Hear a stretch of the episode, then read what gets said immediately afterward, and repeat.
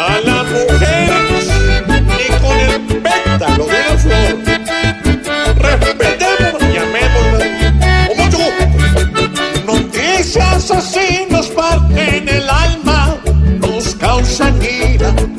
Inevitable hoy es no sentir pena con la noticia.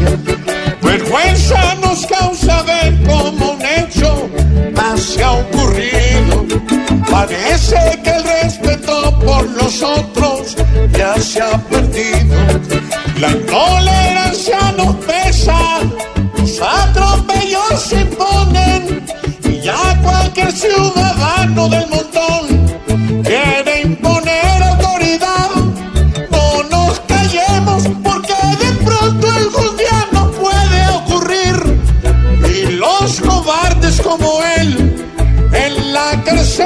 que estar porque una dama nunca por nada hay que maltratar. La intolerancia hoy no distancia cada